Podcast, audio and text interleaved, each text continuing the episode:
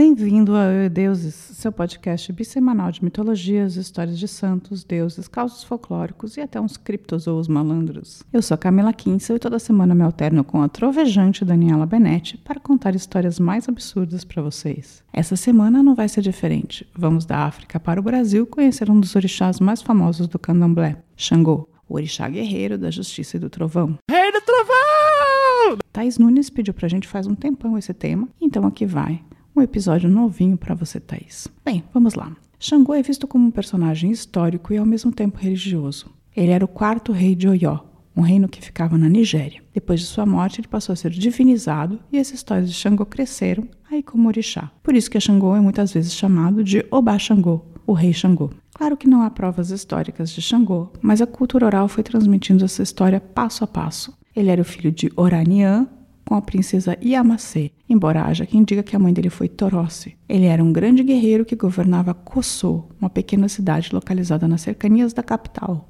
Oyó. Mas ele não ia ficar feliz com isso, pois era um grande guerreiro e um grande administrador. Segundo a lenda, seu irmão que governava o local era um rei terrível.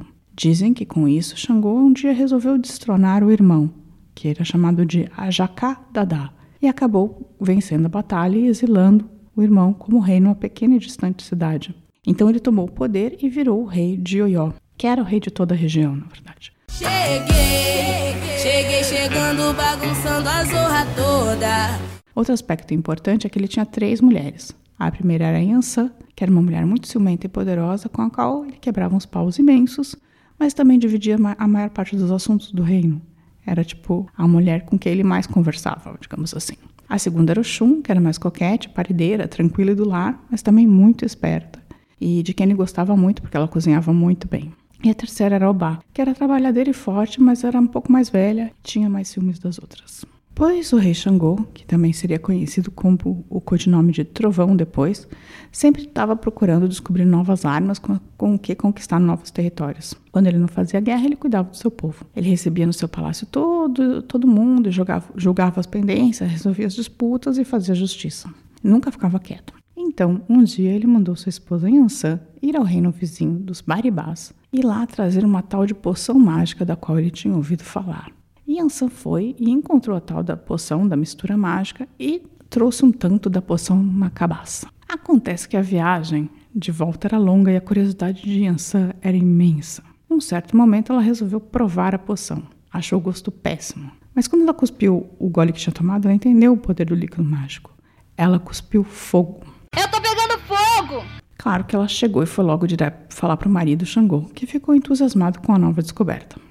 Se ele já era o mais poderoso dos homens, imagine agora, que tinha a capacidade de botar fogo pela boca, literalmente. Que inimigo resistiria? Que povo não se submeteria a um cara assim? Xangô passou a testar em diferentes maneiras de usar melhor a nova arte, né? A nova poção, que certamente precisava de um, um certo treino, né? Num desses dias, o Obad Oyó subiu no morro, levou a cabacinha mágica com ele lá pro alto e começou a lançar seus assombrosos jatos de fogo pela boca. Os disparos atingiam a terra, chamuscavam árvores, incendiavam pastagens, até chegaram a fulminar alguns animais. E o povo, amedrontado, resolveu chamar aquilo de raio. Da fornalha que se transformou a boca de Xangô, o fogo que jorrava provocava as mais impressionantes explosões. De longe, o povo escutava os ruídos e chamava aquilo de trovão. E aí surgiu o mito dos raios e trovões. Então, os raios e trovões surgiram da boca de Xangô, literalmente. Raios e trovões!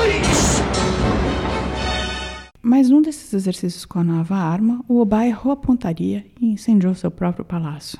Do palácio, o fogo se propagou de telhado em telhado, queimando todas as casas da cidade. Em minutos, a orgulhosa cidade de Oió virou cinzas. Errou. Errou feio, errou feio, errou rude. Sim, ele queimou a cidade inteira. Imagina que cagada. Yansã estava com ele, mas dizem em algumas versões que Oxum e Obá morreram no palácio e depois foram transformadas em rios. Passado o incêndio, os conselheiros do reino se reuniram e enviaram o ministro Gabaca, um dos mais valentes generais do reino, para destituir Xangô, pela cagada que ele tinha feito, né? Gabaca lutou com Xangô e o venceu, humilhou e o expulsou da cidade. Para se manter digno, Xangô foi obrigado a se matar. Esse era o costume, né? Quando um rei caía em desgraça, porque o rei sempre seria considerado culpado por qualquer desgraça que acontecesse na sua cidade. Cumprindo a sentença imposta pela tradição, Xangô foi para uma floresta e se enforcou numa árvore. O rei se enforcou, correu a notícia, mas ninguém encontrou o corpo. e logo correu a notícia contrária, né, incentivada por seus partidários, que Xangô tinha sido transformado em um orixá. Então ele tinha sido enviado para Orum, o céu dos orixás. E aí todos os seguidores de Xangô começaram a proclamar: o rei não se enforcou. Tô entendendo nada.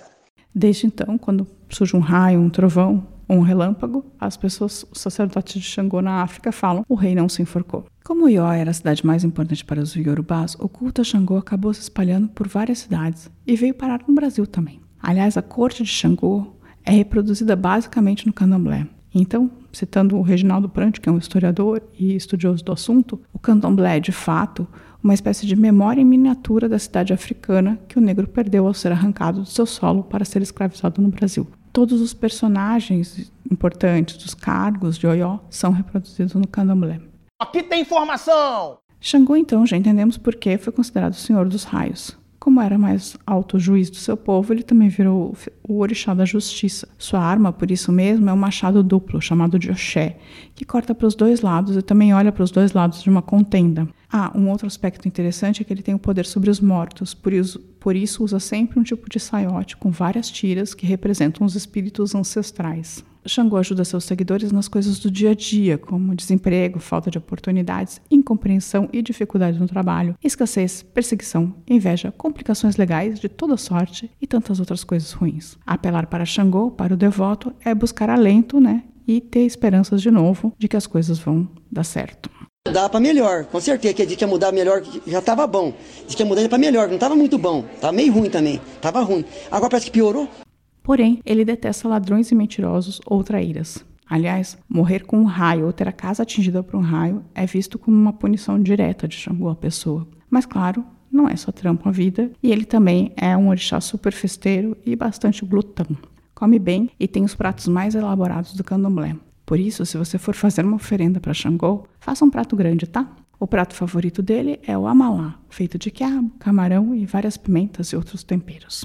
E é isso, essa é a história do Orixá Xangô. Se você gostou e quer ouvir mais histórias como essa, escreva para contato@euideuses.com.br. Se não curte e-mail, pode também entrar em contato conosco por uma das nossas redes sociais, como Facebook ou Instagram, ou então vai dar um alô nos comentários do YouTube. Aproveite também para divulgar o nosso trabalho para amigos e parentes, inimigos e desconhecidos aleatórios. O trampo é de graça, mas é sempre bom ver a audiência crescer. Por fim, fica aquele recado que eu esqueci de dar no último episódio. Vai ler uns livros. Pronto, para compensar, vai duas vezes nesse episódio. Vai ler uns livros, pô. É isso, tenha uma ótima semana e até mais. Ai, Xangô, Xangô, menino da fogueira de São João. Quero ser sempre o menino Xangô da fogueira de São João. Céu de estrelas sem destino de beleza sem razão. Tome conta do destino Xangô, da beleza e da razão. Viva São João, viva o milho verde, viva São João, viva o brilho verde, viva São João, das matas de Oxóssi, viva São João.